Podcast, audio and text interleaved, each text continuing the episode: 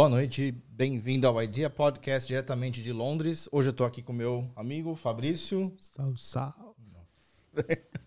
o meu amigo co-host também, o André. Boa noite! E hoje a gente vai conversar com um cara que ele é chefe, ele toca um projeto social, o cara tem uma história muito legal do como ele veio para Londres, como que ele começou a empreender. Ele vai contar a história dele hoje, que é o Ed Menezes. E anda de Medeiros, moto. Desculpa. Ed Medeiros está aqui e vai contar a história dele hoje pra gente. Boa noite, gente. É um prazer estar aqui com vocês. Muito obrigado pelo convite. E hoje eu vou estar aqui contando um pouco da minha história, né? Não é pouca, hein? Hoje a gente vai falar um pouquinho de tudo, de tudo como começou. E é isso aí. Muito obrigado pelo convite. Maravilha, obrigado aí pela participação. Eu queria saber, eu sempre eu gosto de perguntar isso, eh, por, como que você veio parar em Londres? Quem que você era no Brasil, que você fazia, por que que de repente falou, vazei? Então tá, é, é uma história bem legal, Amini. Igual eu comecei, né? A gente conversou antes. Eu fui pra Goiânia pra jogar futebol. Você morava onde antes? Eu morava em Belém, né? E eu fui pra Goiânia fazer um teste de futebol no Vila Nova de Goiânia, né? Muita gente conhece. E acabou que eu não era um Neymar. então, comecei a trabalhar em Goiânia, gostei muito de Goiânia, fiquei lá 10 anos em Goiânia e a minha tia que morava aqui em Londres perguntou pra mim se eu queria vir pra cá, trabalhar, fazer minha vida. Ela já sabia que eu era um cara bem bem esforçado e que aqui era o local pra mim trabalhar, que precisava de pessoas assim que quer trabalhar, que tem força de vontade, que levanta cedo, que corre atrás do objetivo, né? Então eu aceitei a proposta dela. Ela, inclusive, não tinha dinheiro nenhum. Ela me ajudou. Ela é minha prima. Me mandou para Itália, fiz minha cidadania, tudo. Fui para lá e vim para cá parar aqui, né? Hoje eu tô aqui nesse lugar. E já era uma coisa assim que você pensou um dia na sua infância, de sair do Brasil, de morar fora, já falava inglês, se preparou para aquilo? Não, não me preparei. Foi uma coisa muito rápida, sabe? Muito rápida. Rápida assim, tive que preparar a documentação, tudo, né? Foi uma coisa assim que demorou dois anos ainda. Mas o meu objetivo era chegar aqui só para comprar uma casa para minha mãe, né? Esse foi o objetivo. Eu Lindo. comprar uma casa para minha mãe, ficar cinco anos e voltar. Porque eu tinha um bom emprego em Goiânia. Fazia o quê? Não? Eu trabalhava na Rival Calçados, numa empresa. Eu era auxiliar administrativo, né? E braço direito do dono lá. Então, assim, ele tinha uma certa confiança em mim. É uma empresa muito grande no mercado. E foi bom. Quando eu falei pra ele que eu ia sair, foi um choque pra ele, sabe? E tô aqui até hoje, cara. Comprei a casa da minha mãe e fiquei. Gostei do local e fiquei. Tô aqui até hoje. A gente vai conversar sobre a sua história empreendedora, mas o Ed da, daquela época via o Ed do futuro como empreendedor fora do Brasil ainda? Não, não vou mentir pra você, não via, entendeu? A força de vontade eu tenho, né? Sempre tive força de vontade, mas não, nunca imaginei que chegaria nesse ponto, né? Onde eu cheguei hoje, onde eu estou e a pessoa que eu me tornei, né? Uma pessoa amigável, uma pessoa simples também, que não, não foge às raízes e, e é isso. Estamos aí crescendo cada dia que passa, a minha empresa está crescendo muito, juntamente com a minha família, com o meu sócio, e a gente está fazendo um ótimo trabalho, graças a Deus. Maravilha. E me diz uma coisa, você falou agora do seu sócio. Fala um pouco do cara aí, a gente não tá com ele aqui no momento, na mesa, mas todo suporte é sempre bom e a gente que mora aqui fora sabe que o suporte faz toda a diferença. Com certeza, né? É, sem ele, eu acho que a gente não, não seria o que a gente é hoje. Hoje ele é meu braço direito, né? E ele é tudo pra mim também ali, naquele momento. Quando eu não tô próximo, ele tá, ele administra. Como vocês sabem, eu sou head chef de cozinha, ainda trabalho na cozinha. Quando eu não tô na padaria lá na hamburgueria, ele que toma conta, ele que cuida. Hoje ele virou padeiro, ele sabe fazer tudo, ele faz os hambúrguer, faz a maionese, faz tudo. Hoje ele é meu chefe. E o bom é que ele é um cara que fala bastante, né? Ele é Fala. muito expansivo, Fala. você vê que Você o vê, cara né? não é tímido, galera. Ele não, é. Ele conversa muito, bicho. Ele fala. Mas enfim, ele é o meu é o meu suporte, ele é meu braço direito, entendeu? Se não fosse ele, eu acho que a empresa, ele e a minha família, né, no caso. O grupo em si, a união de todos fez a gente Ah, chegar. O seu núcleo de trabalho é familiar, né? É familiar. Todos os funcionários ali são, são familiares. Menos os drivers, né? Menos os entregadores, que são é, brasileiros também, pessoas boas, rápidas e cara trabalhador também, sabe? Que eu Maravilha. admiro muito essa área. E pelo carinho que você tá falando dos caras, viraram teu filho, pô. Não, eles são meus filhos. Você vê, eles acordam cedo, sete e meia, tá lá tomando café comigo. Aí faz uma entrega, passa lá, toma um café. Eu dou pão para eles e toma café daqui, vai lá, faz uma entrega, volta. O que precisa, eles estão ali para me ajudar. Criou um círculo de amizade, sabe? Ali, um negócio bem bacana. Às vezes a gente bate foto junto, a gente posta. Eu gosto de divulgar, sabe? Porque os caras são guerreiros. Não é, não é difícil fazer entrega no frio, na neve, igual eles fazem. Entende? É um trabalho bem. que tem que bater palmas para eles, sabe? É um trabalho complicado, cara. E é o trampo que. meio que parece que é o trampo dos sonhos da galera, né? Todo mundo vem para se virar uhum. e tentar engatar ali no, no courrier para é. fazer aquela meta semanal que, mano, é alta, bicho. É alta, é. E aí você é vê que a galera. Pra caramba, é hora pra caramba. Vê, você passa o dia inteiro lutando contra o tempo, porque o tempo que você perdeu ali, cara, perdi essa corrida, agora tem que correr para outra. E tipo, a hora que você tá parado, você tá contando. Eu podia ter feito duas entregas, eu podia ter ganhado 10, 15 libras. Não, Tudo é... que você vai fazer conta, você conta em termos de, de entregas e depois o valor que você fez. O que eu acho legal é que eles param lá para tomar café, sabe? E fica com, com o celular ligado. Sempre na expectativa. Só na expectativa. Aí daqui a pouco cai uma ordem. Ô chefe, porra, cara, vou ter que sair ali, vou ter que largar esse café aqui, vou ter que fazer uma entrega, daqui a pouco eu volto. Faça um corre. eu falo, toma um café primeiro. Não dá, chefe, não dá, tem que sair. Não, e eu já vi uma dessa galera, tipo, eles estão conversando e pum, sai. Sai, é. Aí volta no mesmo assunto. No mesmo assunto, cara, é muito. Eu admiro muito eles. A gente tem um círculo de amizade, sabe? Um, ali o grupo, uma equipe. Eu levanto o astral deles. Eu não, não trato eles como driver.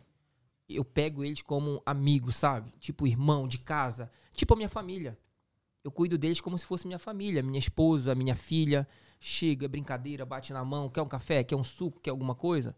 eu levanto eles. Os caras saem pra entrega, mano. Sai com, com sangue no olho. Vamos, vamos fazer 200 hambúrguer hoje, chefe. Vamos entregar isso, vamos entregar aquilo. Sabe?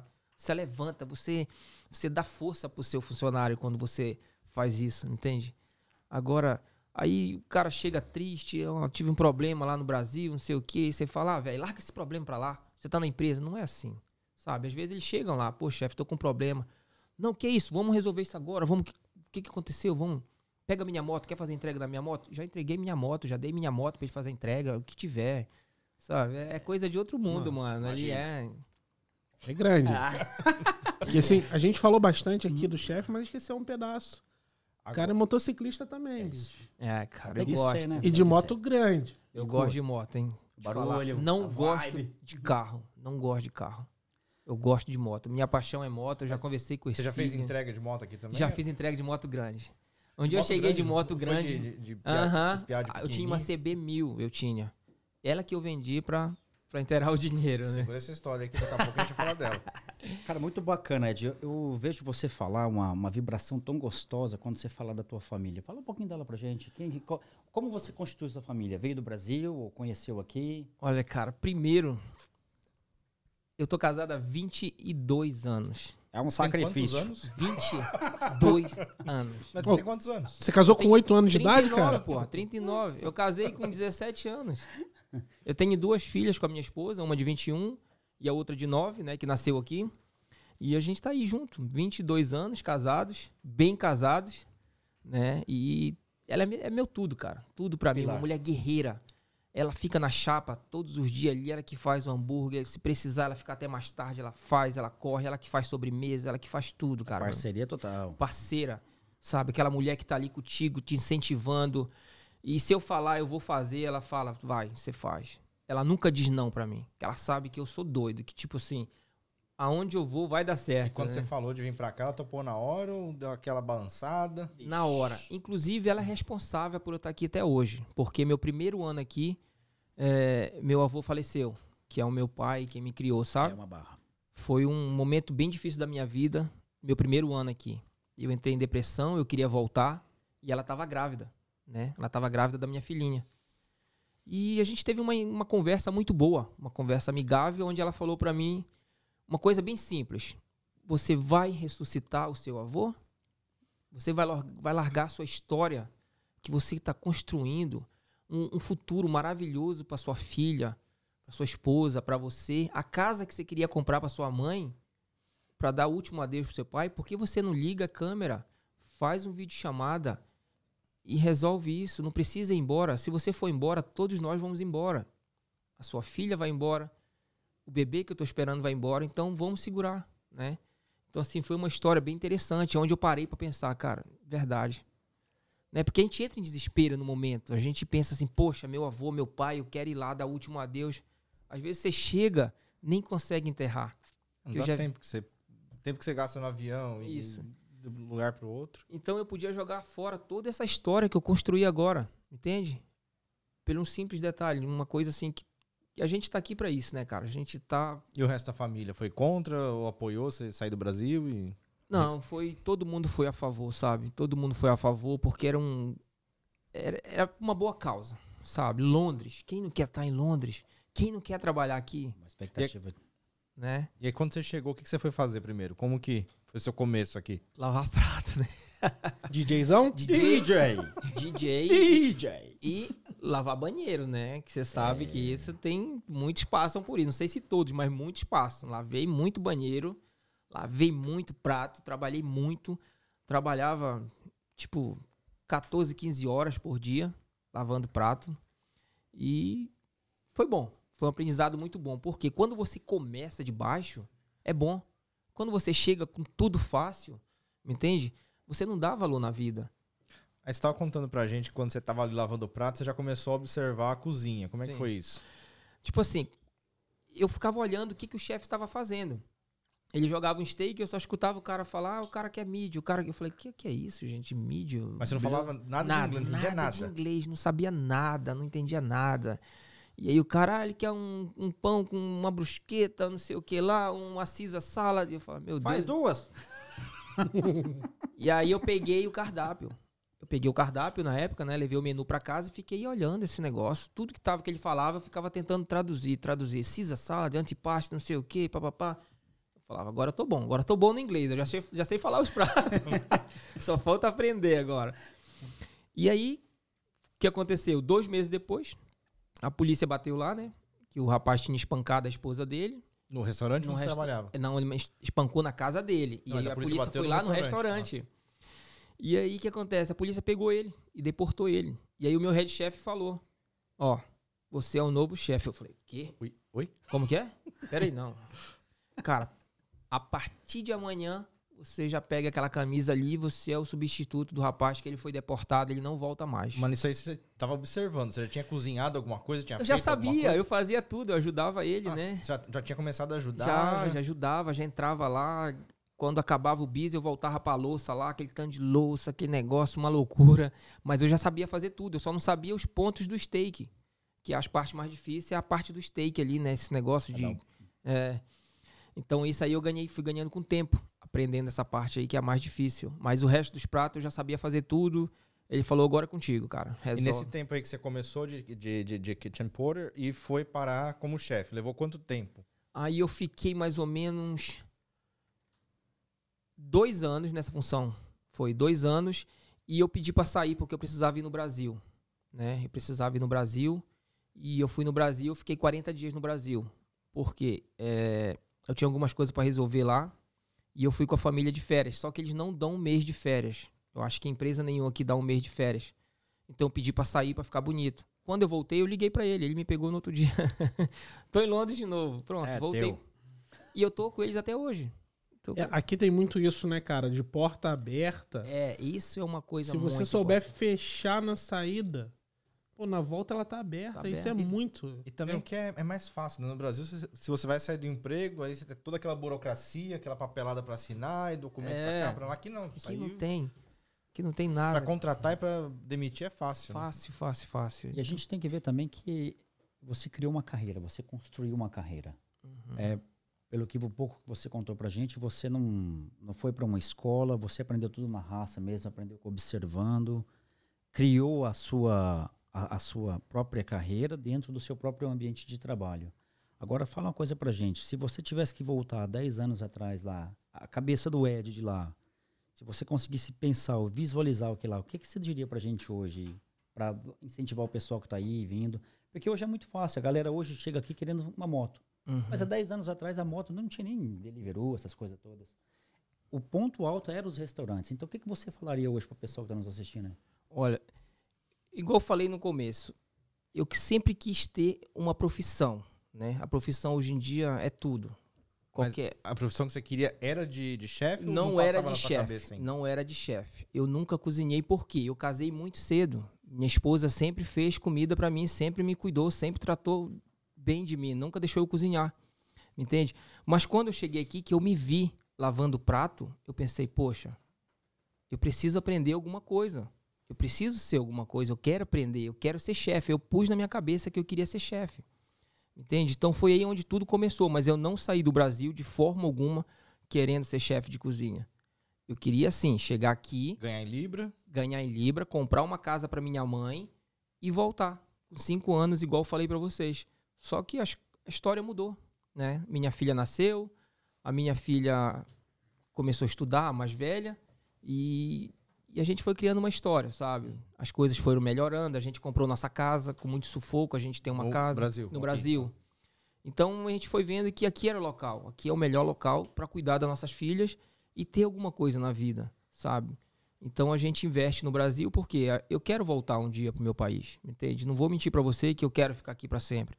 Eu quero voltar pro Brasil, eu quero poder passar a minha velhice lá, sabe? Na minha cidade, cuidar do meu projeto social. Inclusive, eu queria depois aqui falar um pouco do meu projeto social com Vamos vocês. Falar bastante sobre isso também. É, que é uma das coisas que me dá força, sabe? É eles que me dão força para me acordar cedo, batalhar, porque eles precisam de mim, sabe? Eles precisam de mim.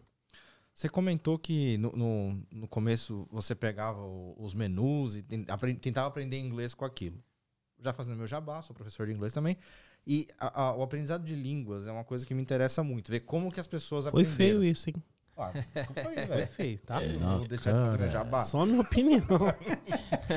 é... Foi só minha ideia. Não, dando uma opinião, um parecer técnico aqui, não é fazendo propaganda. Passa logo o cartão.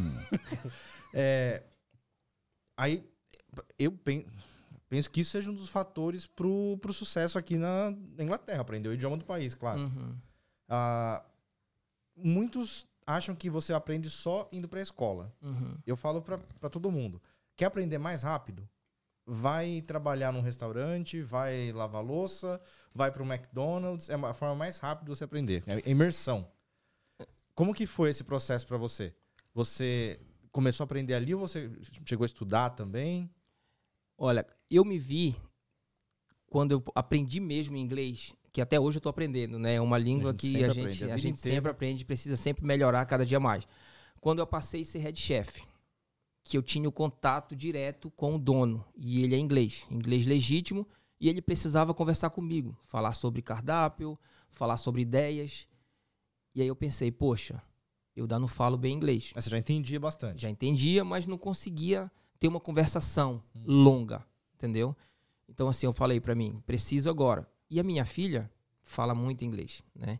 Então eu sempre estou com ela, conversando com ela, ela me ensina todo dia, tanto a menor quanto a maior, só querem falar inglês em casa. Então a gente vai aprendendo com isso, sabe? Mas nunca fui para escola, aprendi no dia a dia mesmo. Na raça mesmo. Na raça, na raça, na coragem. Sempre trabalhei muito, cara. Sempre trabalhei muito mesmo. Maravilha. É. E, e aí, caiu, de, caiu no seu colo a oportunidade de ser chefe. E depois? O que, que, que, aconteceu depois disso? Essa oportunidade foi assim, é bem interessante. Você falou da oportunidade, agora eu lembrei do, da parte como que foi. A gente tinha um head chef. Inclusive, eu queria até mandar um abraço para ele aqui, que eu acho que ele está assistindo, que eu divulguei bastante, falei para ele. Jasnob, gordo. Jasnob Fardim, né? O Jasnob Fardim, um amigo nosso aí. E ele era o head chef da companhia. É ele que cuidava de tudo. Ele é o head chef executivo, aquele que cria o cardápio, que faz a reunião, que passa em todos os restaurantes para falar sobre o menu, sobre como que vai ser montado os pratos. E ele não estava tendo tempo para me ajudar a montar os pratos na época. Então eu estava tocando o restaurante sozinho, tipo, sabe, eu estava cuidando de tudo, não levava problema nenhum para ele. Tô com o celular aí. É hora de acordar? Oi? ah, alô? Ô, louco, bicho. Só me... Deixa o rapaz passar no departamento pessoal ali. Tá demitido. Assinar a demissão dele ali. Você está demitido. e aí foi quando eu falei assim, pronto, essa é a minha oportunidade de chegar nele e pedir o restaurante para tomar conta, sabe? Eu me vi naquele direito, porque eu já tomava conta dele sozinho, eu já cuidava dele. E foi quando ele falou para mim: eu só tava esperando esse momento, você já tá preparado. Você deu uma praticada antes na frente do espelho? Foi com a cara fora, deu uma suada ou não? Eu fui, fui com Você, medo. hoje, é hoje. Não, eu fui com medo com ele. Você achou sabe? que já tava certo? Bom, ganhei- ganhei, irmão. Eu, eu tava. Sabe Confiante, quando você. Confiante. É igual a gente tava conversando do meu negócio. Eu falei, eu tava, eu sempre sou confiante. Eu não tenho esse negócio comigo, vai dar errado. Eu não trabalho com essa parte negativa, vai dar Eu errado. já tô pronto. Eu tô pronto, mano. Você faz plano B, se der errado, Não tem plano B comigo, porque não vai dar plano Não vai B. dar errado, é plano A. Então eu sou bem, sabe? Sou firme no que eu quero fazer. Sou. Eu penso e falo, vou agir e dá certo. Então eu cheguei nele e falei com ele: Poxa, me dá essa oportunidade. Eu quero muito crescer nessa empresa. Eu quero ser head chef. Eu quero aprender mais e mais. E eu preciso só desse passo. E até hoje eu agradeço ele por tudo que ele fez pra mim. Ele, ele foi A na minha vida, sabe? Assim, o cara que me deu força, que me ajudou, que falou assim: Você vai crescer muito aqui. Ele que me tirou de lavador de prato e me colocou como júnior chefe. Foi ele que falou. E falando de plano A e plano B, não que seja plano A ou plano B, fala pra gente aí desse teu plano alternativo aí, essa coisa sua do fora, que a gente vai conversar bastante hoje, que é o seu lado de empreender, de criar, de ter coragem, de andar de moto, de fazer acontecer. E fala aí, cara, você tá fazendo e acontecendo na vida de uma galerinha aí. Explica melhor aí sobre o seu projeto social. Olha, cara, esse projeto social é é tudo pra mim, sabe? É onde eu crio força mais ainda pra lutar, pra acordar todos os dias de manhã e olhar meu Instagram, ver aquele sorriso no rosto daquelas crianças, sabe? De ver ela vestido um uniforme, ter uma bola pra chutar, um tatame pra aprender um jiu-jitsu, sabe? Ter um espaço onde eles podem lá brincar, sabe? Esquecer de todos os problemas, de fugir da malandragem, das drogas. É o que a gente passa pra eles. como que chama o teu projeto? Tamo junto. É um Tamo proje- junto. Tamo junto. É um projeto social em Salinópolis, no interior do Pará, né? E como é que tá esse projeto? Como é que a gente acha? O, o que que faz? É, é uma escolinha de esportes? A Que que gente é? dá. É o jiu-jitsu, ela é esporte, né? Futebol, né? Uhum. É, só, é, futebol de quadra, de salão, né? E jiu-jitsu e boxe que vai ter. No caso, a gente está na parte de finalização do espaço. A gente está em reforma. Por que está em reforma? Isso era uma casa minha. Isso que é o importante, que eu queria deixar bem claro aqui. É uma casa que eu comprei, de dois quartos, sala e cozinha, e eu mandei quebrar todas as paredes e fiz um espaço grande. Então hoje eu estou reformando. O pouco que eu ganho aqui, que sobra dali, eu mando para lá para reformar, sabe? E a gente colocou o portão, a gente já comprou o tatame, já compramos saco de boxe, estamos pintando e falta pequenos detalhes para as crianças já. Se Deus quiser, mês que vem já vai inaugurar lá. Tem alguém te ajudando ou Tem. você que tá nessa empreitada aí? Não, assim, de frente é só eu. Únicas pessoas que me ajudam é meus amigos com mão voluntárias, né? Sem fins lucrativos, sem nada. São todos trabalhadores voluntários, sem salários, sem nada. Não tem patrocinadores ainda. Não temos. O único patrocinador é o do chefe, que é eu mesmo e a minha família. Mas e se alguém quiser patrocinar, como é que faz? Vamos aí, ó, galera. Que seja bem-vindo, cara, sabe? Assim, igual eu preciso comprar kimono pra eles. Eles não têm kimonos. Quem quiser ajudar, tem o Instagram, dá pra ver lá.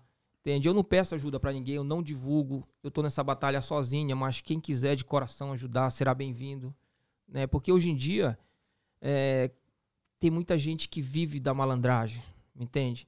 Então assim, eu falei comigo, eu vou batalhar sozinho. Eu não quero ajuda de político, não quero ajuda de ninguém. Eu vou levar meu projeto sozinho. Inclusive, qualquer político que passar lá na porta e quiser ajudar não é bem-vindo. Porque a política no Brasil hoje, eles dão um sapato, mas eles querem alguma coisa em troca. Pedem a mão. Nunca... Diferente de mim, que faço com coração, entendeu? Não tenho previsão de voltar, não tenho previsão de voltar. O que eu faço pelas crianças é aqui, ó, coração, sabe, sem querer nada em troca. E Também pegar coisa de político, você fica devendo favor depois Favor. e se você não faz, é perigoso, né? tem isso, entendeu? Então, assim, eu luto aqui sozinho diariamente. E quando que você começou isso? Quando- de onde que surgiu a ideia? Você já estava indo bem no teu negócio e falou, agora é hora de começar a devolver um pouquinho do que eu ganhei. É bem interessante, porque a gente começou com um grupo de amigos. A gente começou com um time que chamava Tacunada, né? Tá com nada. Tacunada, Tá é. com tudo. Que era um grupo de amigos que se reunia só pra tomar uma cachaçinha, uma cerveja. Tá com tudo. E Esses- me chamaram Esses amigos são daqui? De lá. Ah, de lá. E aí me chamaram se eu podia dar um uniforme para eles. E aí eu dei e coloquei minha logomarca, chefe Ed Medeiros, inclusive no Instagram tudo tem o patrocínio, chefe Ed Medeiros. E aí começou essa brincadeira e o negócio foi aumentando, ganhando fama. O pessoal já chamava para fazer uma participação ali no interior, levar o time. Já começaram a querer pagar para ir jogar, sabe? Ah, traz o teu time rolando. aqui e o nome rolando. Aí eles vieram com a ideia de colocar crianças, time de crianças. Aí eu pensei, poxa, tá com nada com criança, com álcool não vai dar certo né? Vamos parar por aqui. Aí veio a minha ideia. Reuni o grupo e sugeri o nome Tamo Junto, em vez de estar tá com nada, e a gente fazer um projeto com adultos e crianças. Hoje em dia a gente tem um time amador também e tem o de crianças também, né? E aí eles aceitaram a proposta. Então hoje de estar tá com nada, a gente passou para Tamo Junto. Que há pouco tempo, não tem muito tempo o projeto, né? Ainda estamos em reformas, está construindo a casa, a gente está legalizando a papelada né? Porque tem que ser tudo na lei. É muita burocracia para abrir muita burocracia, muita burocracia. Você está estruturando com uma ONG. Como uma ONG, com projeto, é, com o CNPJ, né? Tudo certinho conforme a lei pede. Então a gente já está protocolando os documentos, é, autorização de pai, de mãe, de conselho tutelar, de tudo. E, é. e, hoje qual é a sua capacidade? Qual é o aporte de crianças que você consegue? No momento a gente está com 35 crianças inscritas, 35 crianças é o que eu estou conseguindo colocar dentro do meu espaço. Mas tem mais de 80 querendo entrar. Entende? Boa. Mas eu não posso colocar porque eu não tenho estrutura ainda. Tem um carro-chefe do futebol tem, ou jiu-jitsu? Tem duas pessoas responsáveis. Tem um presidente, que eu chamo ele de presidente, que é o Osmar. Ele toma conta da parte do futebol, do esporte do futebol, né? E tem o Arinaldo Kaori, que chama Kaori, que é o mestre faixa preta de jiu-jitsu. Né? Então ele vai sair do trabalho dele e focar somente no projeto social. O mais interessante é o seguinte, porque os adultos, eles querem participar. Só que adulto, eles trabalham. Eles têm condições de pagar um, uma mensalidade. E através dessa mensalidade, a gente vai ver se gera um salário para o nosso, né, pro nosso mestre, porque ele tem família, ele tem aluguel para pagar. Entende? Então as crianças vai ser grátis e os adultos que trabalham vão pagar uma mensalidade para a gente é, pagar despesas do projeto, água, luz, internet, entende? Para que não fique só em cima de mim. Legal. A gente vai colocar até no vídeo depois o link pro, pro teu projeto para a galera poder acompanhar e também quem puder ajudar, né? Isso é uma coisa muito é. séria, cara. De repente um adote um kimono aí, um kimono. é igual eu falei, tem pra... muito essa parte do, do, da padrinhagem, né? Por exemplo, você pode ser padrinha do João. Quem que é o João? Uma criança de 10 anos que precisa de um kimono. Você vai falar, João, vou te dar um kimono. Ele vai lá e faz um vídeo e manda para nós e te agradecendo o kimono. Você vai ser o padrinho dele. É uma coisa tudo limpa que eu exponho na minha rede social. Você deu um sapato, o João vai lá, faz um vídeo, agradece. Obrigado pelo sapato, fulano de Londres, João, o Pedro, entendeu? Uma coisa bem limpa. Uhum. Tem algum João lá? Tem muitos. é, então beleza. Se o João fizer jiu-jitsu, eu sou o Joãozinho. Eu vou apadrinhar. Não, fica na tua. Eu sou é grandão.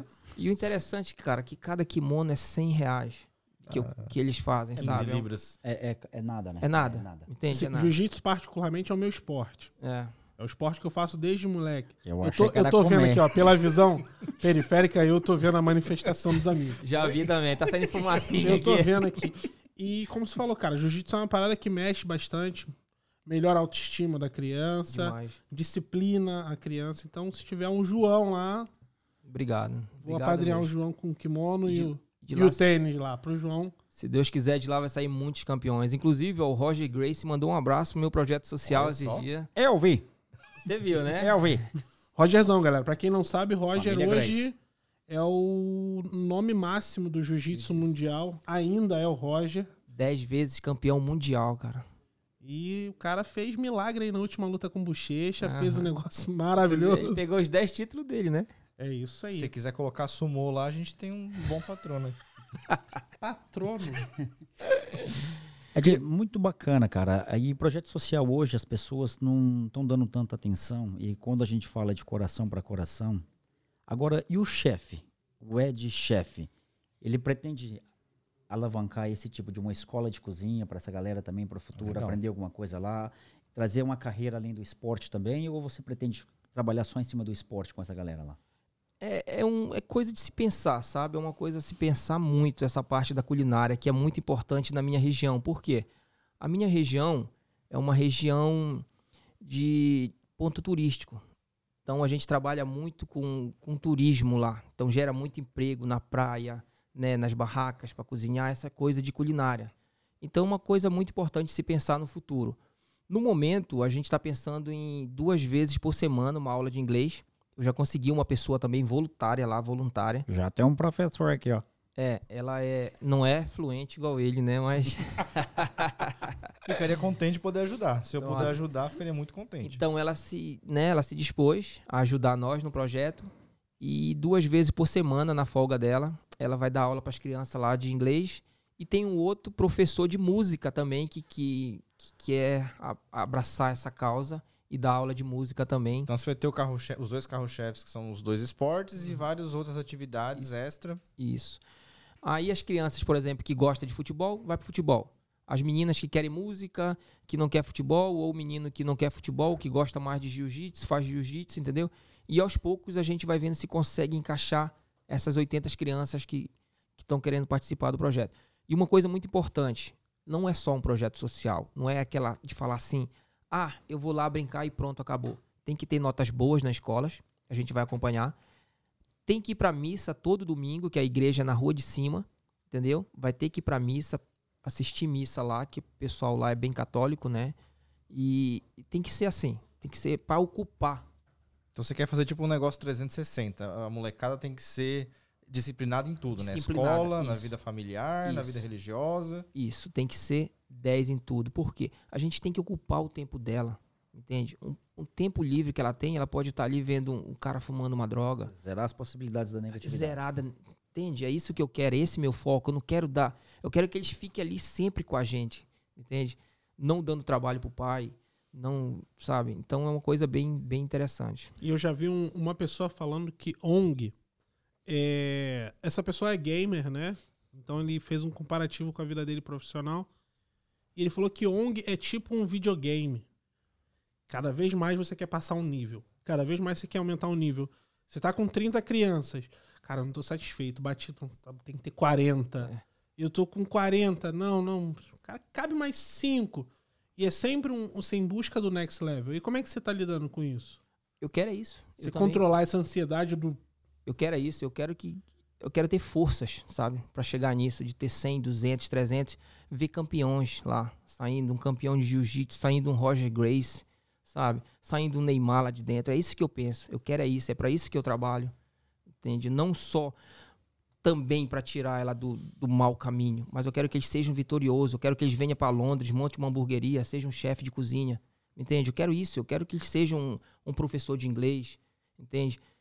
Então eu quero isso para eles. Imagina um carinha desse daqui a uns anos, você tá ali, você recebe uma mensagem do cara, já desvinculou com, com o projeto, já virou um adulto e você recebe uma mensagem de um cara desse, pô, tô com meu documento aqui, tô indo aí. Cara, imagina, você fala assim, pô, queria esse cara, bicho.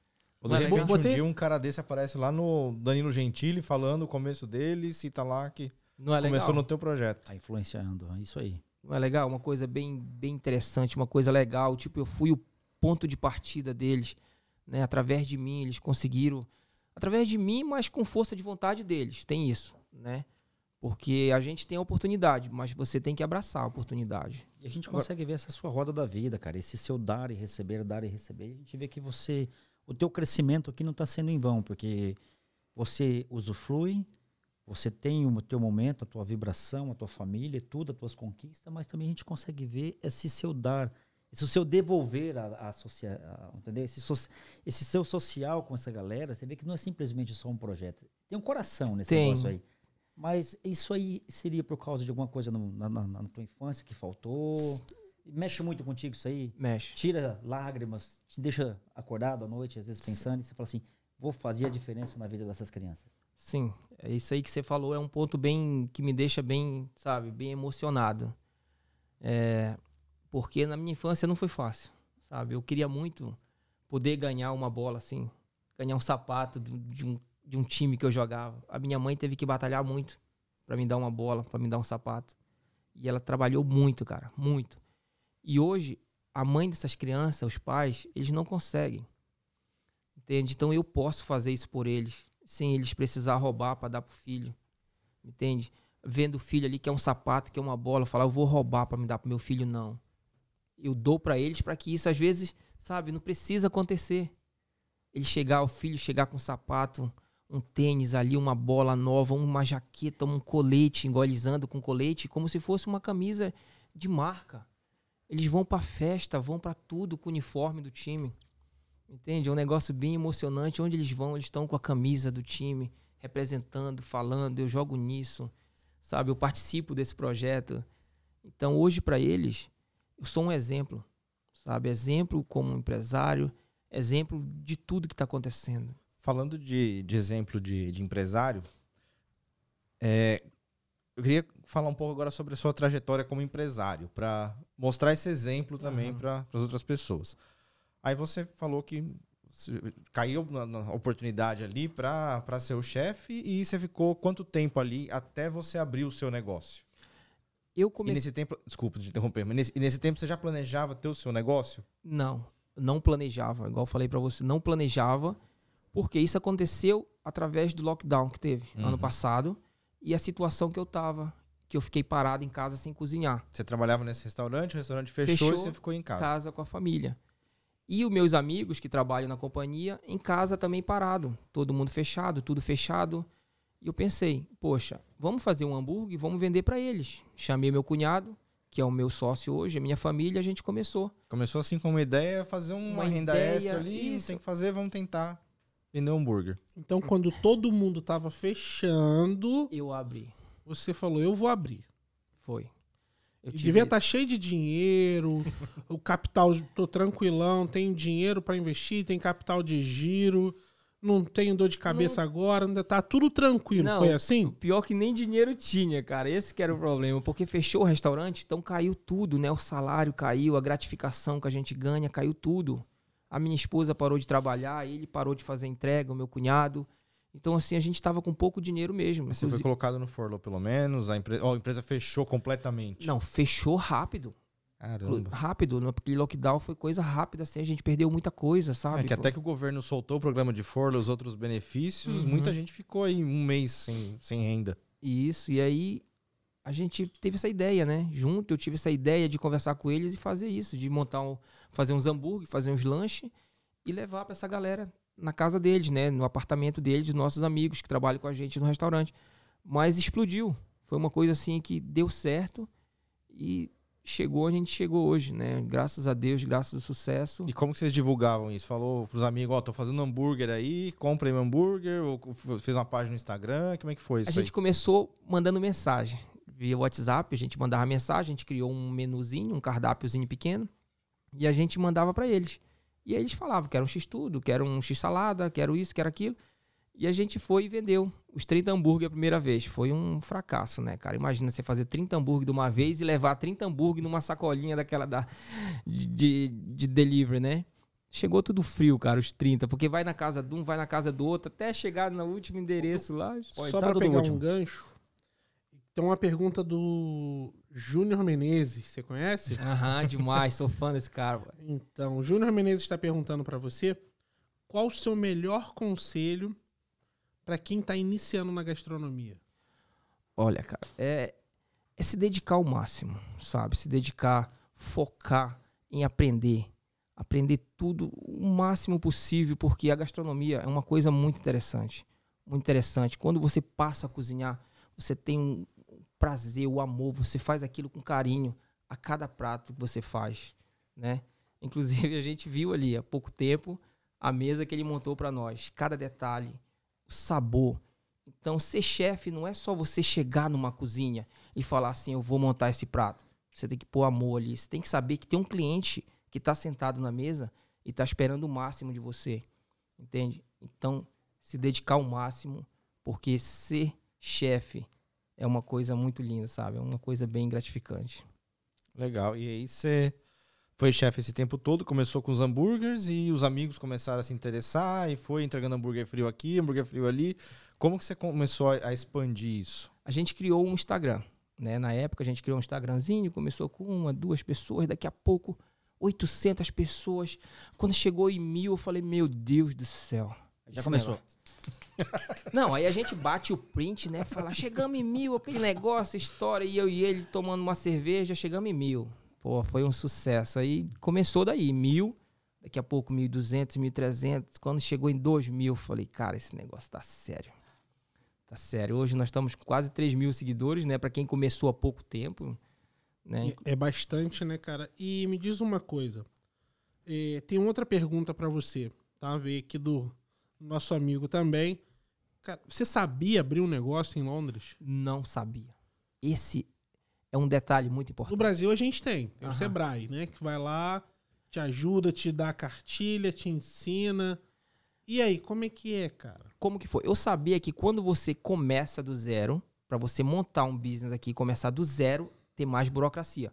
Mas quando você compra um, um negócio e já está montado, você já tem toda a autorização, entendeu? Da prefeitura, de tudo. As licenças todas transferem para o dono novo. Você Isso. não tem que tirar tudo de novo. Nada. Você meio que surfou ali. Surfei, o peguei. O amigo te entregou, falou. Peguei o negócio andando, mano. Só caí para dentro para fazer dinheiro, entendeu? Aí Mas você... para isso eu precisava abrir uma companhia. E como é que foi só um, como é que foi a primeira noite? Fe, fechou o negócio. A primeira noite foi um sucesso. E me fala, como é que foi para fechar o negócio? Você tinha grana? Você não tinha. Ah, pera, você estava fazendo hambúrguer em casa, de repente, como, como você foi parar em comprar um negócio de alguém? Então, aí foi quando eu cheguei com o Neto, né, na época da, da Netos Bakery, e falei para ele, ó, é, a gente não vai mais fazer o hambúrguer na época porque o meu restaurante abriu. Eu vou ter que voltar pro restaurante e a gente vai ter que é, parar de, de pegar o pão com você. Aí eu conversei com a minha família, a minha família achou melhor não fechar, pra gente trocar uma. Ver o que, que a gente podia fazer. Só que eu ia ficar muito sobrecarregado em dois trabalhos, né? Aí eu cheguei com o Neto e falei para ele, cara, eu tomei uma decisão, eu não vou pegar mais o pão seu, eu tô pensando em fechar. E ele falou para mim, mas por quê? Eu falei, eu não tenho estrutura o meu negócio está criando, um, sabe, uma, uma dimensão muito grande e eu não tenho estrutura na minha casa. Eu fazia dentro de casa. Imagina você fazer dentro de uma casa, uma cozinha caseira, 200, 150 hambúrguer. Por noite? Aham. Uhum. Como? Fumaça para todo lado. Você ia pegar uma roupa no guarda-roupa, tava só hambúrguer, pô. Então era, sabe? Faz de que hoje, amor? Defumado. você ia pegar um negócio, tudo que você pegava tinha cheiro de hambúrguer. Aí foi quando eu falei para ele, não tem estrutura e tal, vamos, vamos ter que parar. Ele falou assim, e se você comprasse aqui de mim? Né? Eu falei, ah, comprar não, não tem condições, eu não tenho dinheiro. Ele falou, então vamos fazer assim, eu te alugo. Você quer alugar? Eu te alugo das quatro, que ele fechava duas horas da tarde a padaria, né? Eu te alugo das quatro até meia-noite. Eu pensei, poxa, essa vai ser minha, meu ponto de partida esse cara dessa padaria era o que você contou a história do. Não sei se você pode falar aqui pra gente, a história da, da compra dos pães. É, ele, é ele. É. E aí eu comprava o pão dele. Foi quando ele veio e falou para mim: então aluga. Se você não tem dinheiro, você aluga. Aí eu peguei e alugava. Mil libras por mês. Né? Pagava a primeira vez que eu fui lá, tinha o logo do cara na parede. E tu caindo é, para dentro. Eu tava trabalhando como se fosse empresa dele. É uma arrendação só. só é, e ele divulgava, tipo, achava, todo mundo achava que a hamburgueria era dele. Né? Então eu pensei assim, é, a gente vai ter que mudar isso. Eu tenho que mostrar pro pessoal que é eu que estou aqui agora. Né? Então vamos começar a colocar a nossa logomarca. E aí a gente foi fazendo, fazendo. Começamos a fazer primeiro lá na frente um cartazinho pequenininho, tem até hoje. Uma bandeira do Brasil e um do chefe amarelinho lá, que foi minha primeira, nossa primeira logomarca assim que a gente É o mesmo que tá na sua camisa ou não? É, é aqui a mesma. Entendeu? Então a gente começou para pelo menos as pessoas chegar e ver que tinha uma outra empresa ali. E aí a gente foi divulgando. Até que eu falei para ele, poxa, a gente vai trocar o painel da frente agora. A gente vai colocar um painel, né? E graças a Deus a gente foi mudando. Hoje você viu a reforma que a gente deu, né? Ficou melhor. E é como isso. É que foi, como é que foi para ele? Você falar, como é que foi a atitude sua? Chegar e falar para ele, tá, beleza, agora vamos ter que mudar o nome aí, porque é porque lá, tipo, eu sou o cara da frente, né? Eu que tomo iniciativa. Às vezes eu pergunto para eles assim, mas eu já tomei a minha iniciativa já. Às vezes eu só pergunto pro meu cunhado, ó, oh, eu vou fazer isso, ele fica assim, ele, ele é um cara que me entende em tudo, sabe? Ele deixa eu seguir em frente, ele jamais fala para mim assim: "Não, chefe, não faz assim". Que ele sabe que eu tô na frente ali vai dar certo, ele confia em mim. e aí eu cheguei nele, falei: "Cara, vou mudar isso aqui assim assim, eu preciso colocar minha logomarca" e eu não podia mudar nada lá ainda. Igual eu contei para vocês, eu tenho um contrato, né? Não podia tirar nada lá de dentro. Mas eu precisava, precisava fazer diferente. Eu precisava mudar aquilo ali, sabe? depois que a gente mudou, deu uma alavancada na estrutura, né? Ed, quando as pessoas falam que o Ed é empresário agora tá jogando dinheiro pro alto com uma aviãozinho. Oi, Maquinota 50! Ué. Agora, a realidade. Lockdown foi levantado aí faz três semanas. E o Ed Chef lá do, do teu trabalho, 10 anos. Head Chef, uma responsabilidade muito grande, cuidar das compras e tudo, e conciliar agora com esse empreendimento. Como é que você faz isso aí? Conta pra gente, como é que você divide essas horas aí? Como é que você tá trabalhando? Até, como é que tá acontecendo isso Até para falar eu já já respiro um ar de cansado. Você voltou pro seu outro emprego, né? Voltei. Voltei pro outro emprego, por quê? A nossa raça, às vezes, nós, nós brasileiros, às vezes nós somos falhos, sabe? A gente vem aqui e muitos brasileiros é, faz coisas erradas.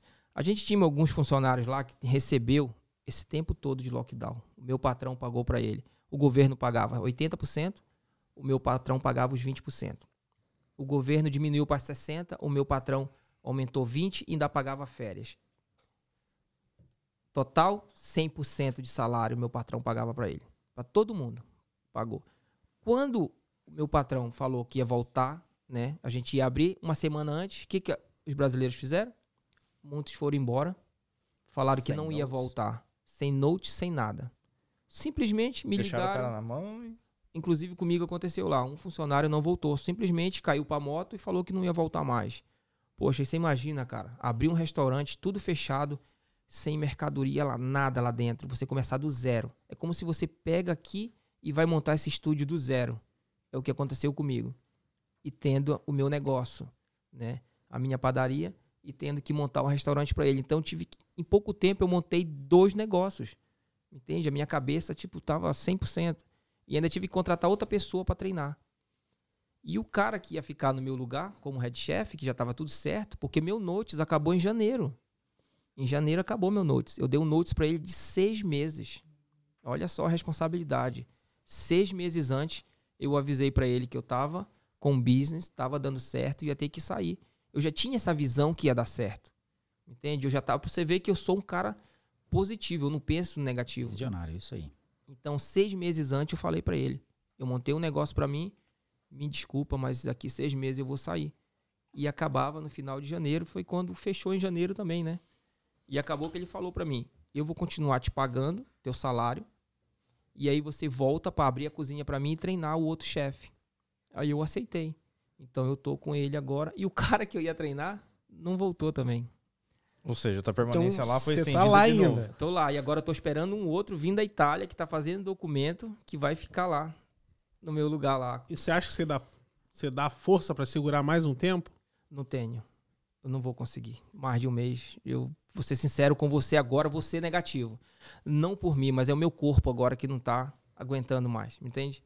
Igual hoje era meu dia de folga. Eu aceitei esse convite com vocês de coração, porque eu queria falar um pouco da minha história para vocês, contar um pouco. Tava um pouco vergonhoso, prometo. Mas me senti à vontade aqui agora.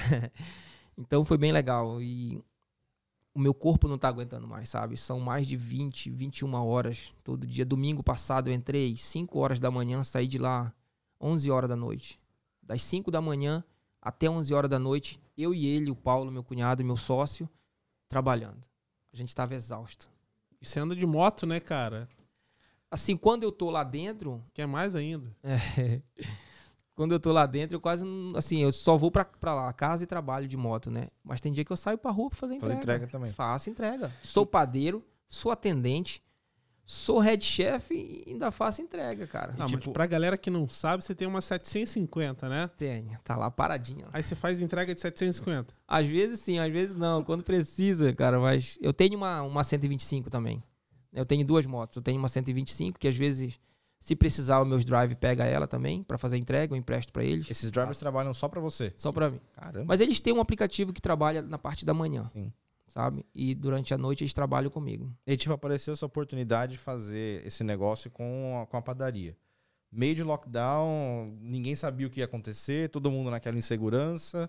E você resolveu empreender no meio da, da crise.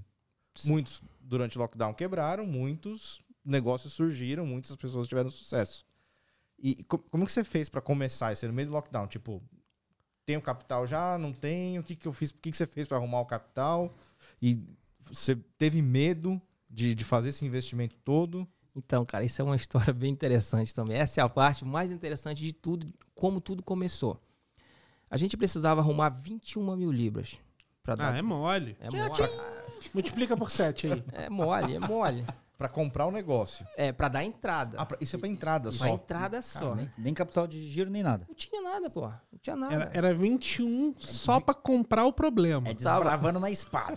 Eu tava com o restaurante fechado, não- porque lá, quando você trabalha em restaurante, você tem a gratificação, que é uma coisa que o seu salário cresce muito com a gratificação, né? Ali que os clientes dão. Então é uma coisa boa, que aumenta bastante seu salário, tipo Dá volume. 40% ac- em cima. Então caiu muito o meu salário. Não tinha. A esposa trabalhando, o meu cunhado parado. O que acontece? Eu tinha uma moto, uma CB1000, contei pro Ercília. Eu vendi minha moto. Cara, vendi meu cordão de ouro que eu gostava muito. Doeu? Doeu, doeu muito ver aquilo. Tudo que eu gostava mais, assim, antes da minha família, no caso, assim, minha família em primeiro lugar, né? Mas minha moto e meu cordão de ouro. Vendi, estourei meus dois cartão, o limite do cartão. E ele também pegou a parte dele, a gente inteirou e foi uma luta, cara. Mergulhar de cabeça. Mas foi os 21 só pra dar, dar entrada, Da entrada. Sem, o- sem o capital de giro. Sem O que que capital cê- de o que que giro. vocês fizeram pra começar? Sem esse capital de giro. Aí ele tinha um pouco de mercadoria dentro. No caso, por que 21? 20 era de entrada e mil era do- libras do estoque. é, do estoque que ele tinha, que ele me vendeu. Então eu comecei com aquilo ali, tipo 20 Guaraná, dois Red Bull, umas coxinhas lá na vitrine. Dava pra uns dois dias de venda só. Eu falei assim, vamos fazer dinheiro nisso aqui, pelo menos 500 libras aqui pra gente comprar carne pra fazer hambúrguer amanhã, cara. Cara, mas foi uma história bem interessante. E o pior de nada, de tudo, cara, é que eu não sabia fazer pão, né? E eu que teria que ser o padeiro lá, né? Eu precisava aprender. Porque Então, você tava comprando o pão do cara que É. te vendeu a padaria, né? isso. E meu foco, eu tinha que aprender aquele pão de hambúrguer, que era ali o meu, Carro-chefe. meu carro-chefe, era o pão de hambúrguer, que é o que faz o diferencial no meu hambúrguer, é o pão, pão fresco todos os dias. Entende? Que a gente faz o nosso pão ali. Se você parasse pra pensar em analisar esse, essa ideia, esse deal, Uhum. tinha tudo pra dar errado, irmão. E eu não parei, por isso que eu não parei pra pensar, eu não tinha Pô, Você tempo. tá- você vende pão com carne. Mas aí você comprou o cara que vende o pão. Você, pá, beleza, Que o segredo era o pão, né? É, porque, poxa, o pessoal chega lá, cara, eu tô com pão assando, é. Ah, eu queria ordenar um x-tudo. Eu falei, cara, o pão tá no forno aqui agora, só 6 horas da tarde a gente começa. Sério, o pão tá no forno, tá aqui. Eu tiro e mostro pra ela. Pão quentinho, chega, tá saindo fumaça. Ela, Uau, é vocês que fazem o pão também. Eu falei, a gente faz tudo aqui, tudo fresquinho, todos os dias. Por isso que dá certo, porque não caía a qualidade. Entende? Geralmente, o pessoal monta uma empresa e às vezes deixa cair um pouco a qualidade, né? Deixa a desejar. Então eu tô em cima de tudo que acontece ali para não perder a qualidade. Sabe? Sempre melhorar mais, inovando. Por exemplo, esses dias para trás eu inventei um sanduíche de picanha no pão francês, é, filé de frango e calabresa cebolada no Quase pão que eu lambi a tela quando eu vi a foto. É bom, cara, eu sei. Então, assim, foi uma ideia legal que veio assim. Falei, pô, eu olhei pro pão francês. Cara, quem não quer comer um pão francês com uma picanha cebolada, uma calabresa e um Guaraná Antártico? Dois, por favor. Primeiro dia foi sucesso, cara. Foi. Graças a Deus. E aí, inventei também um, um, um X maminha no pão francês. Eu criei um pão francês desse tamanho, assim. A baguete quase. Baguetão. É, só que não é a baguete, porque a baguete ela é meio pesada, né? Tinha que ser o pão francês mesmo. Então eu aumentei a Ele é leve, né? leve. Então, assim, foi uma coisa bem, bem interessante. Aí você foi lá, juntou dinheiro, meteu no cartão de crédito, Cartão de crédito, cartão de crédito. Eu estourei todo o limite dos meus dois cartões de crédito. vendeu a moto. Vendi a moto, vendi meu cordão de ouro. Quase empenhorei minha esposa, mas não deu. Conseguiu. E me diz uma Não coisa. tá em sogra, não? Essa Ela vai não ter que tava, pagar pra né? levar. Porra. Ainda bem que ela não tava, senão eu tinha que pagar mais. né? E me diz uma coisa. Disso tudo aí que tu teve que vender, fazer dinheiro, passar nos cobre, já recuperou alguma coisa? Olha, pra você ver, eu comprei uma moto nova, né, pô? Arroi! Foi, e foi rápido. Foi, foi rápido, né? Porque teve um retorno rápido. A gente investiu o que a gente não tinha praticamente, mas tá dando retorno. Hoje, meu, meu cunhado morava comigo, né? Meu sócio. Hoje ele já tem a, a casa dele, aluga, né? No caso, pegou a própria casa para ele. A gente dividiu uma casa. Hoje ele já tá na casa dele, já tem a vida dele sozinho com a minha esposa. A vida dele tá, tá andando. Graças a Deus, ele já começou a comprar bens para ele no Brasil. Então, assim, graças ao trabalho Então, diário. Isso aí começou no começo do primeiro lockdown. Foi. Vocês começaram em março. Então, um ano e dois meses depois, vocês estão nesse. Já estamos nesse, nesse patamar, né? Como fala. Tipo assim. Mas que fique bem claro aqui: se você não tem uma força de vontade para trabalhar, não entra, não, sabe? Às vezes as pessoas vê a gente crescendo, acha que é fácil. Mas ficar ali 20, 21 horas, entendeu? E falar assim: ah, como que ele cresceu? A gente está aqui, mas não, não, ganha dinheiro. Às vezes acha que está vendendo droga, igual o vizinho uhum. lá, entendeu? Não é assim. Então, tem que batalhar, cara. Você tem que estar tá ali. O dono tem que estar tá lá dentro. Ele tem que estar, tá, sabe, ajudando, botando a mão na massa. Igual, eu demiti dois funcionários que tinha lá e fiz o trabalho dos dois, que era atendente e o padeiro que ele tinha na época. Ele tinha um padeiro lá.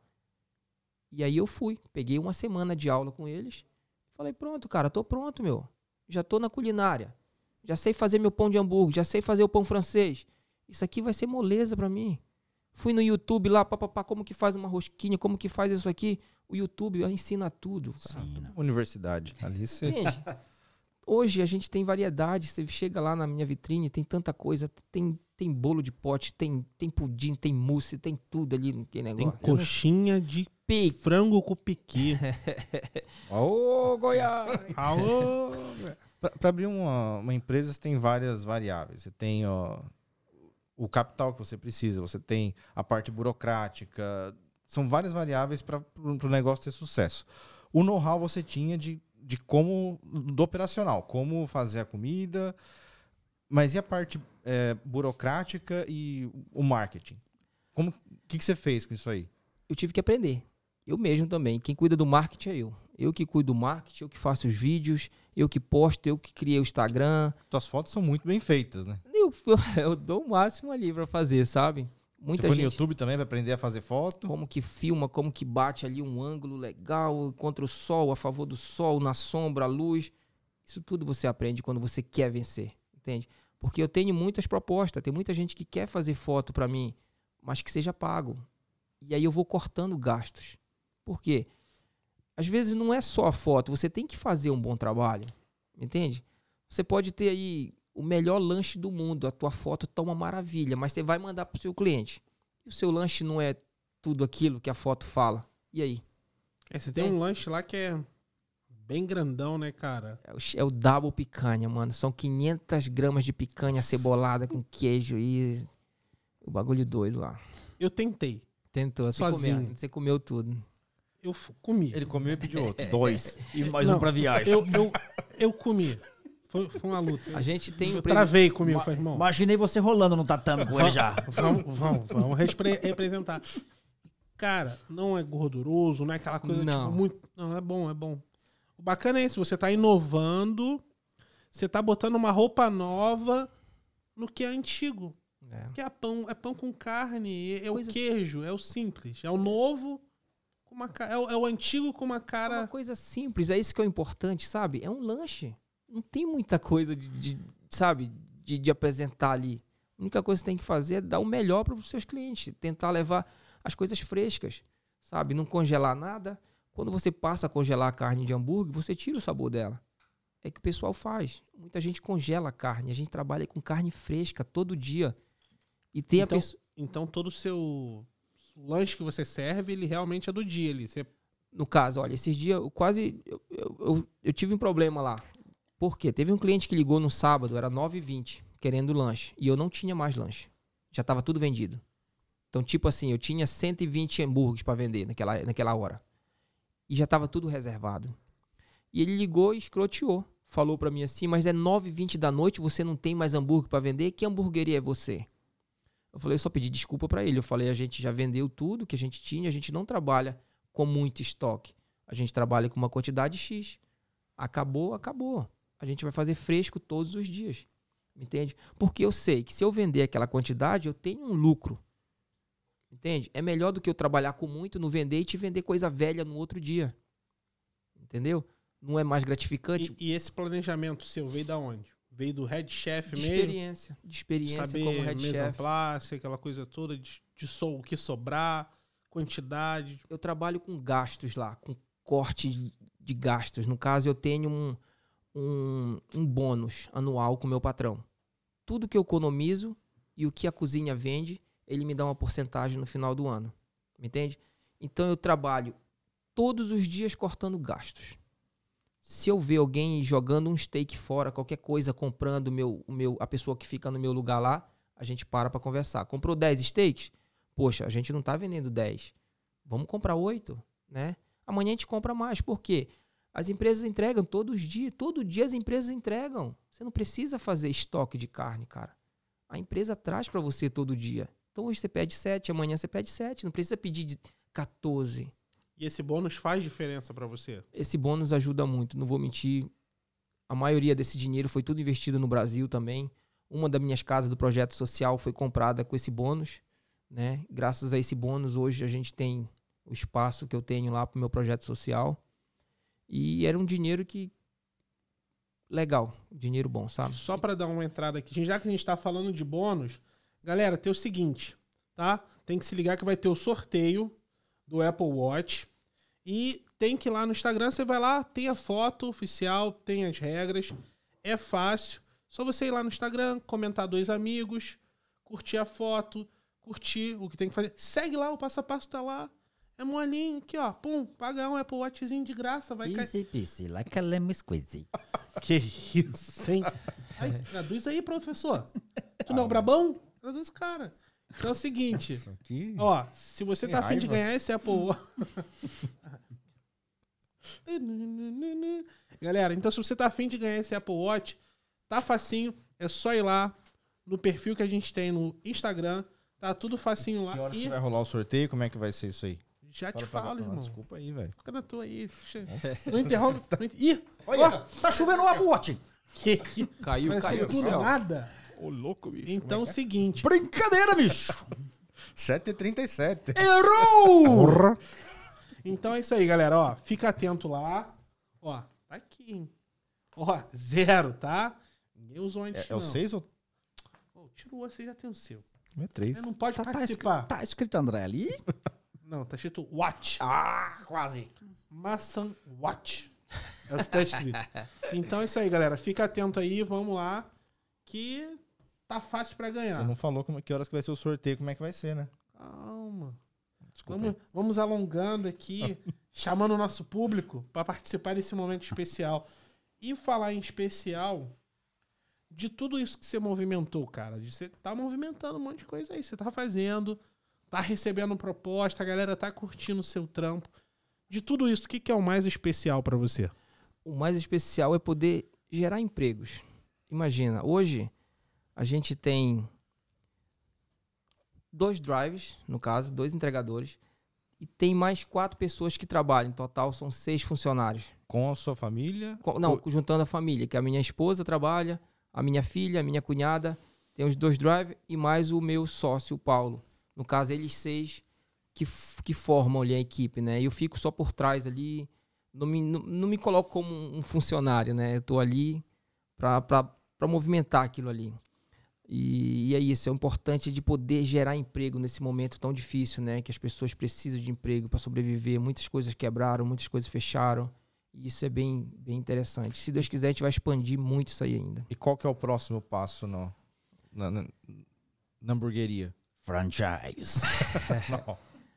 o próximo passo é que eu, eu queria muito era poder separar né, a padaria da hamburgueria colocar em dois ambientes diferentes e poder trazer o meu público para para ter um lanche ali mais cedo. Tem muita gente que chega lá, procura um lanche mais Mas cedo. Como que funciona? É padaria num horário e hamburgueria no outro? Isso. A minha padaria funciona das 8 da manhã até 10 horas da noite. E a hamburgueria começa das 6 da tarde somente até 10 e meia. Eu não consigo vender um hambúrguer na parte da manhã com a padaria aberta. Sabe? São duas empresas totalmente diferentes que não, não tem como ali eu preciso muito da cozinha para tocar um. Entende? E à noite eu já não preciso da padaria para tocar hamburgueria. E agora, acabando o lockdown, vai ser. Vai continuar só na entrega ou você vai fazer uma área interna para comer? Não, aí vai poder comer lá a partir das 6 horas. Você já, já tem um espaço lá para. Já tenho, tem um espaço, tem as mesas. E vai ser legal poder ver o cliente novamente, poder sentar com ele, tomar um café, né, oferecer um pãozinho fresco na hora. Isso aí vai ser bem gratificante ali para nós. E o próximo passo do projeto social? Você vai inaugurar quando? O nosso projeto social está previsto para inaugurar mês que vem já, se Deus quiser. com toda a papelada, com tudo pronto. Se Deus quiser, até o mês que vem já finaliza a obra lá e eu vou poder estar tá soltando fotos novas, minha garotada, minha criançada lá brincando. Maravilha. Edi, eu vi que você falou três vezes do Paulo aí. Eu queria que você passasse a ficha dele, a ficha criminal, a capivara dele. Fala pra gente um pouquinho desse elo forte que essa junção contigo aí. Eu então, tenho certeza que sozinho o Ed não vai a lugar não. nenhum, mas junto você vai muito longe. Então, então, fala pra gente aí. O Paulo é o meu sócio, né? Meu cunhado, casado com a minha irmã.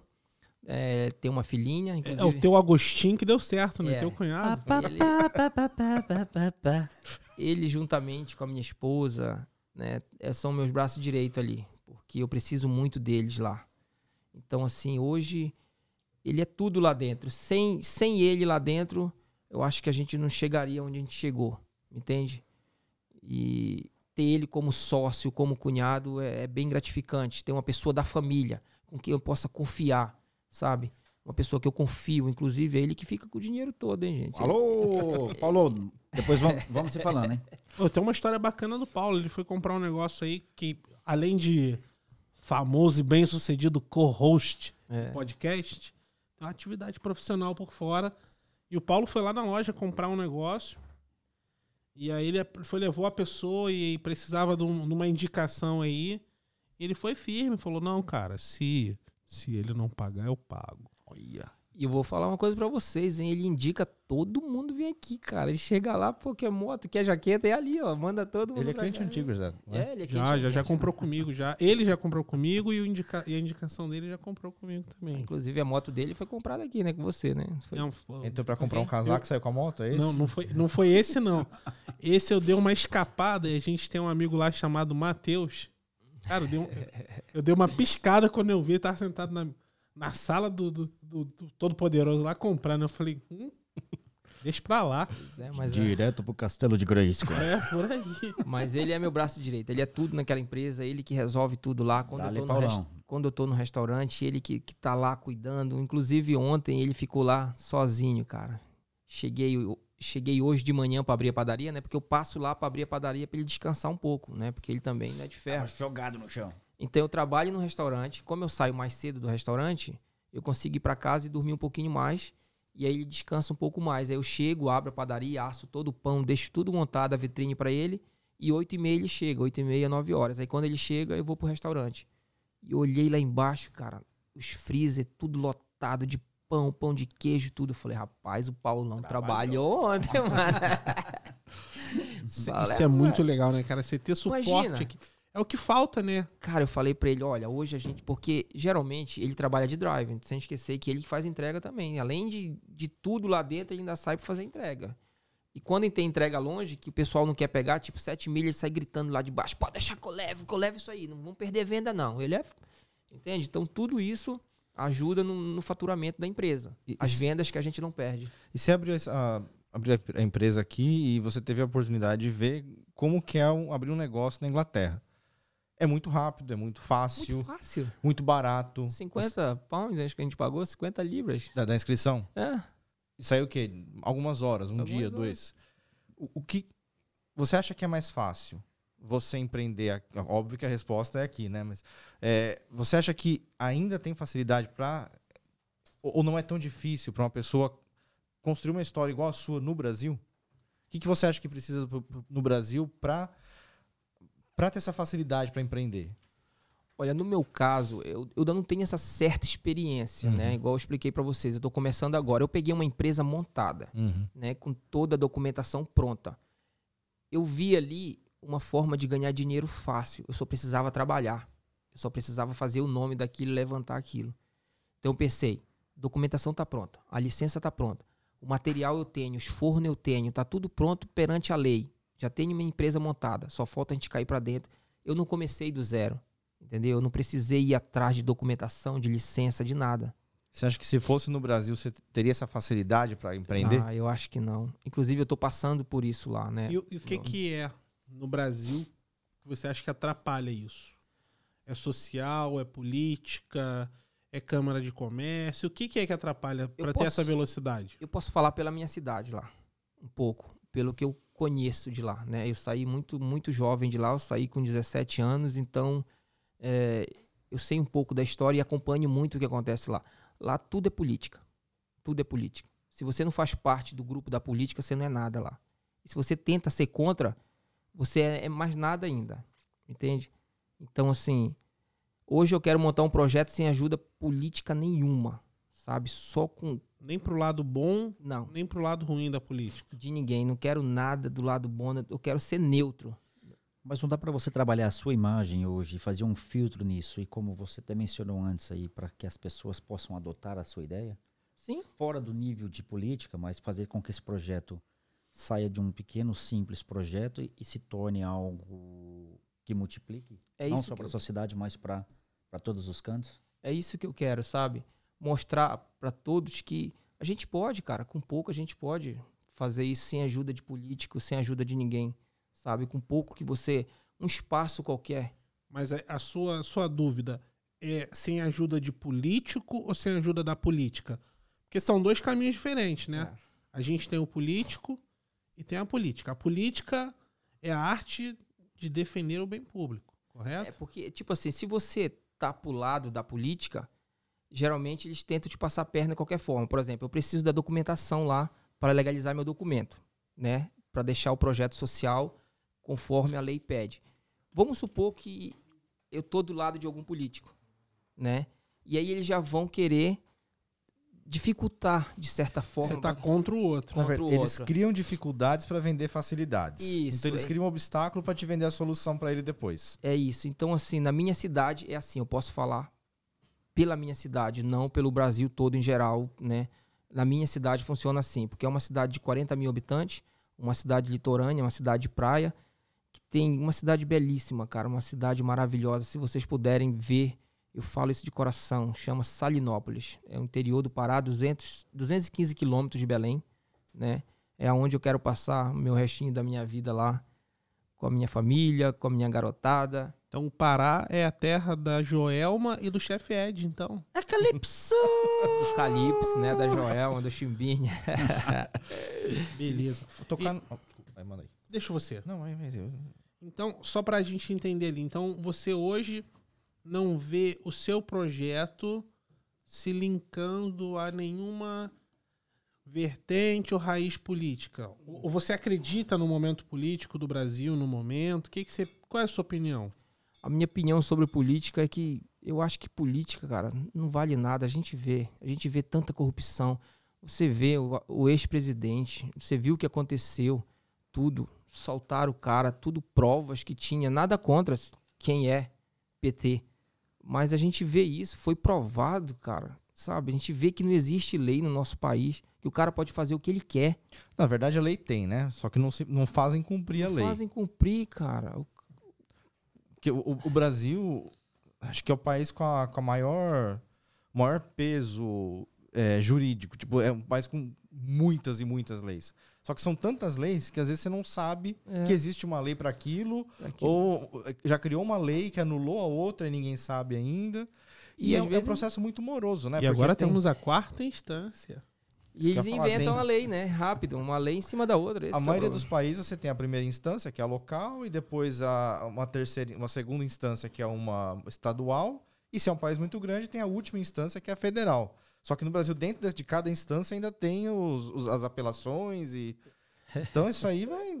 Hoje, hoje se cria um caminho para facilidade É, do indivíduo próprio, né? Só aquele que será beneficiado, para ele é ótimo. pra ele é ótimo. é Mas o verdade. que você acha da visão política do Reino Unido? Ah, é, eu acho ótimo, né? Tipo, você vê que aqui a gente quase não vê tanta. A gente parece que não vive política Não aqui, vive né? política, a gente não escuta falar. Hum. É, é prefeito andando de trem, de bicicleta, uma coisa simples, Não, não, e né? quando tem alguma coisa de corrupção, que é muito pouco, vira aquele barulho todo e. Teve uma história que aconteceu, parece que o, algum ministro saiu para visitar no tempo do lockdown. Ah, não, foi o. Foi? Ele era um advisor do Boris Johnson, o Dominic Cummings. Ele teve que pedir. Ele que foi um dos arquitetos do, do, do lockdown. E ele viajou duzentas e poucas milhas para ir no, no, no um palácio, um castelo da família dele e falou que foi fazer um teste de vista. É. Tipo, o cara que tava ali advogando pelo lockdown e E o que- cara quebrou a lei. Meio que advogado do diabo, né? Mais ou teve que sair, né? Sim, é, aí rodou ele, rodou outro assistente, esqueci o nome do outro. E tá para rodar mais gente. Agora apareceu o secretário de, de o ministro de saúde envolvido num, num, esquema aí que ajudou amigos a, a pegar contratos de Covid sem ter empresa de, de é, equipamento de proteção individual. O cara tinha, acho que parece um pub. Nossa, então, quando acontece essas coisas, vira. Só que. Você não acha que. Eu percebo isso, que aqui tem menos corrupção, não é porque o povo é mais honesto. Porque o, o, o, o político no, no Brasil não veio, do, não veio de Marte. Não veio de um outro país. Veio da sociedade. Da sociedade. É. Então, será que não é o sistema que cria isso? Porque no Brasil você vê, você está tentando abrir a sua ONG. O político ele cria dificuldade para te vender a facilidade. Aqui não, aqui é tudo muito simples. O, o, simples. Então você não tem muitos, é. muitos entraves burocráticos para ter alguém ali cobrando pedágio. É verdade. É. Então, Mas sabe para quê? Uma coisa que não tem entrave nem burocracia? Vai ver trocadilho, manda. Claro que não. Pra ganhar é aqui, ó. Concorte. Totalmente transparente. Porque não tem entrave. No... Aqui é transparente, irmão. Então a gente vai fazer o seguinte na nossa tela aqui. Vai aparecer ali o sorteio, correto? E tem que estar tá online ali, ó. Tem que estar tá participando da live, tem que estar tá assistindo. Então é isso aí. Agora eu tô aqui nesse momento. Nosso técnico ali já tá preparando o sorteio. Senta o dedo no botão 01. E aí, agora a gente vai, vai saber quem é que vai ganhar. Eu quero ver, eu tô aqui na Música expectativa. suspense. Vem os tambores. mas eu não sabia que tu tinha esse, essa aptidão para falar de política, não, cara. Bacana. Ah, ele entende, você viu? Assim, eu. Eu, eu acho que ele é um vereador. Quem sabe um dia, né? Que, Miralha. O que, que o vereador Aquele faz? que não te atrapalha. é, é, esse é meu lema. O Olha lá. não tem que atrapalhar. Não Olha lá. Mas, oi, mas quem ganhou o relógio? e quem ganhou o relógio foi... Essa, isso que falou uma parada bem legal, né? Se o governo não atrapalhar... Já tá ajudando. Já ajudou. Ele só não precisa... Só não precisa meter a mão para atrapalhar. Só isso. Deixa o empreendedor empreender, deixa, empreender, deixa a sociedade emprego, que se vire com os problemas é, de comportamento. O governo não tem que se meter. É isso, é, é tão fácil resolver os problemas, cara. Você quer fazer o bem, entendeu? Tinha que ser fácil. Vou chegar lá, ó, tá aqui, assina isso aqui, pronto, vamos abrir isso aí. Você tá fazendo bem. Não precisa atrapalhar. Sim, é, é, é, isso que eu acho que tem que ser a política. O político, o poder do político tem que ser limitado. O cara não ficar se metendo na vida do próximo. Ah. Você sabe que o, o, brasileiro, ele é um. Não é. Não fala nada. Não, não fala, é o não caminhão. Fala, o caminhão de leite condensado que tu come de manhã. Chupa no bico. O quê? O maluco, o maluco é, é, o, é o bebífero, é o mamífero de leite condensado. Não, já, já cortei, não, cortei, cortei. Ah. Se a, gente, se a, gente, olhar aí hoje no Instagram, açúcar, né? no, fazer esse Facebook aí, o que tem de brasileiro empreendedor. Tem. E eu costumo dizer o seguinte: que só do cara ter saído do Brasil ter partido para qualquer seja for o país, ele já começou empreendendo, porque se arrisca tudo sem possibilidade de nada. Porque tem gente que chega aqui e vem com morar na casa da avó, né, Fabrício? Foi o que o meu patrão falou para mim, sabe? Ele tá muito orgulhoso de mim. Ele falou assim que é muito gratificante para ele ver uma pessoa saindo do seu país e empreender tipo em outro país, sabe? E cresce, cresce. Crescendo. É. Eu via muito, eu, quando eu morei nos Estados Unidos, é, você via assim muitos imigrantes, uma quantidade de imigrantes muito grande For empreendendo. More years. For more years. e, e, o legal, cara. Aí a, o, e muitas vezes o, o, próprio americano não tinha essa coragem. Onde eu morava, sei lá, 80, 90% do comércio local era de imigrantes. E aí você vê as empresas menores também é tudo de imigrante. Aí você vê assim, o imigrante chega num país sem falar o idioma, às vezes sem dinheiro. Eu cheguei nos Estados Unidos com 150 dólares no bolso e duas malas, não, tinha, não sabia nem onde ia ficar. E as, o imigrante chega desse jeito e, e faz um caminho, ou empreendedor, ou, ou dá certo num, num emprego. E às vezes a pessoa que nasceu ali fala, mas o meu país não tem oportunidade. É. A gente olha para o Brasil às vezes dessa forma, mas tem os bolivianos que vão para o Brasil, os haitianos que vão para o Brasil e enxerga lá a oportunidade que às vezes a gente não enxerga. É verdade, isso é pura verdade. E Ed, quando foi que você saiu do Brasil? Eu saí em outubro, dia 26 de outubro de 2010. 2010, a gente está em 2021. É, cheguei aqui. Um ano após a gente conhecer o que, que foi o, o danado lá. É que trancou a gente. Quem? Quem trancou a gente em casa? Não pode falar, senão desmonetiza. E aí, o que que você fala pra mim que saiu de lá de trás, já tá esse tempo todo aqui, esses anos aqui, o que que você falaria pro Ed daquele dia que resolveu sair? Que que você, qual, qual recado que você daria pra ele? Ó, cara, que não desista, né, cara? Que, que batalhe, que luta, força de vontade, garra mesmo, pra você vencer na vida. Porque isso, se você tem isso tudo, assim, e tem uma oportunidade igual eu tive, você vai longe, você cresce. Mas tem que ter força de vontade. Não é só falar assim, eu quero ser. Eu tô aqui há 20 anos. Eu queria tanto ser um Ed, mas não consigo. Se você não tem força de vontade. Mas será que a oportunidade ela apareceu pra você ou você criou ela? Porque você fez um caminho. Você se expôs, você chegou no seu patrão e falou: "Quero tomar conta disso aqui". Será que também Nesse não teve? momento foi, assim, momento de ser o head chef, no caso. Como empreendedor, né, eu tive uma oportunidade. Porque quando ele me ofereceu para alugar, aí sim, eu tive a oportunidade de crescer. sim.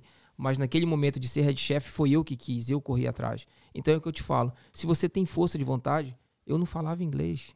Eu sabia pouco inglês. Né? E eu falei assim, eu vou, eu quero encarar. O que, que eu preciso fazer? Cozinhar bem e entender um pouquinho de inglês só foi o que aconteceu. E aos poucos eu fui aprendendo. Aí você falou sobre o, o, o comportamento para empreender. Tipo, você é, não tinha plano B, você foi só no plano A. Só no plano você A. fala sobre a, a ir atrás. Mas um último conselho para quem quer empreender, para a gente encerrar. E a parte da, da parte técnica, o que, que você fala? É, estuda, encontra alguém que te ajude? Qual é o conselho que você dá? Qual é, baseado na sua experiência, o que você falaria para alguém que quer começar a empreender? Na minha experiência, eu, eu penso assim: se, por exemplo, eu trabalho com cozinha, eu já vai, jamais vou montar uma loja de moto, entende? Se você tem, conhece aquela área, empreende, mete a cara, vai firme e forte. Tem que ser assim, mas que seja na sua área. Não vai empreender em outra área que você não tem conhecimento, entende? Quer empreender? Legal, pode empreender. Mas, Mas que tem o conhecimento, tem o know-how daquilo que você vai conhecimento. fazer. Por quê? Eu empreendi numa área que eu conheço, Uhum. né? Que eu vinha batalhando. Então, é um- esse é um ponto positivo que deu certo, Maravilha. entende? Beleza. E pra gente chegar numa conclusão dessa ideia que a gente trocou, Que troca. dá uma ideia pra galera aí. Manda o seu recado. Dá a sua ideia. Ó, a minha ideia é o seguinte, mano. Tem que passar lá no do Chef Bug, provar aquele X tudo, aquele X picanha, entendeu? Que vocês vão curtir muito, tá? Maravilha. Ed, E- brigadão Obrigado a por vocês participar. pelo convite. Foi um super prazer. E eu prometo que eu vou fazer o vídeo. E o Joãozinho? Tô esperando esse vídeo, hein? Eu vou fazer o vídeo. Não fala pra ninguém o que que é. Eu vou fazer esse vídeo. Vamos lá, hein, gente? Vamos lá. Muito Pode- obrigado. Produção, pode anunciar o, o convidado da próxima semana? Pode? Vamos lá. Anuncia o convidado da próxima semana aí pra gente? Beleza, você colocou, me colocou na sinuca, tá? Porque você não De sabe? bico. Porque você sabe que eu não sabia porque eu não tava na reunião. Isso aí, De show de bola. É assim que a gente funciona, tá? Conta comigo, que eu conto contigo. Parceria. Isso é Eu, muito eu vou te falar a primeira bom. letra do nome dele. Começa com A. Ah, Ah. é. Ah, que eu não sei o que eu tenho que fazer agora. Tá aí no grupo é o nome do candidato. Do É. Tá convidado, grupo? é o candidato. Seguinte, galera. Bota Eu aí, conheço, eu conheço essa pessoa, hein? Eu Então conheço, já me ajudou. Muito gente boa. Galera, o nosso próximo convidado é a doutora Juliana Ah, Vargas. Juliana, semana que vem. A galera- ela que faz aí o documento da Maravilha. galera, que possibilita a gente estar aqui legalmente hoje. Particularmente fez o meu processo, fez o processo de alguns outros amigos. É isso aí, galera. Hoje a gente trocou ideia com o chefe, semana que, que vem vamos é trocar muito ideia top. com a isso que a gente fez. sobre imigração. E semana que vem a gente vai falar sobre migração. E na outra a gente vai falar de moto. E Aqui assim vai. é isso. Maravilha. É trocação de ideia. Trocando ideia. E é isso aí. Vamos espalhar conhecimentos aí. Isso aí. Terminou? Cara, o chefe fechou com a chave bonita, né? Acabou comigo, eu planejei uma frase, falei, não, mano, nem falar, o chefe foi melhor. Galera, então é isso aí, ó. Pô, vamos lá, dá essa moral pra gente. Toda essa estrutura, todo esse projeto aqui foi feito pra você. Isso aqui não é algo de mérito nosso, não é algo que a gente tá fazendo. Tem toda uma equipe ali por trás que não tá aparecendo. Tem a plateia Então- também que tá ali comendo. Essa galera aí. E tem, Essa galera, bicho! Sem contar que tinha quem estava fazendo a comida. Justamente. Então é o seguinte, dá essa moral pra gente, vem trocar ideia com a gente, entendeu? Que vai ser muito bom e muito importante. Porque esse projeto aqui, o foco é ajudar muita gente. É fazer disso aqui um portal de ideia. Beleza? Exatamente. Então, curte o canal, bota no curtir, vai lá e fideliza, dá like, bate na sineta, faz tudo aquilo lá que até hoje a gente não sabe porque o algoritmo do YouTube pede, mas tem que fazer. Tem que fazer. Tamo junto, fechamos, é isso aí. Dá o tchau da galera. Muito obrigado e uma boa noite. Boa noite. Boa noite.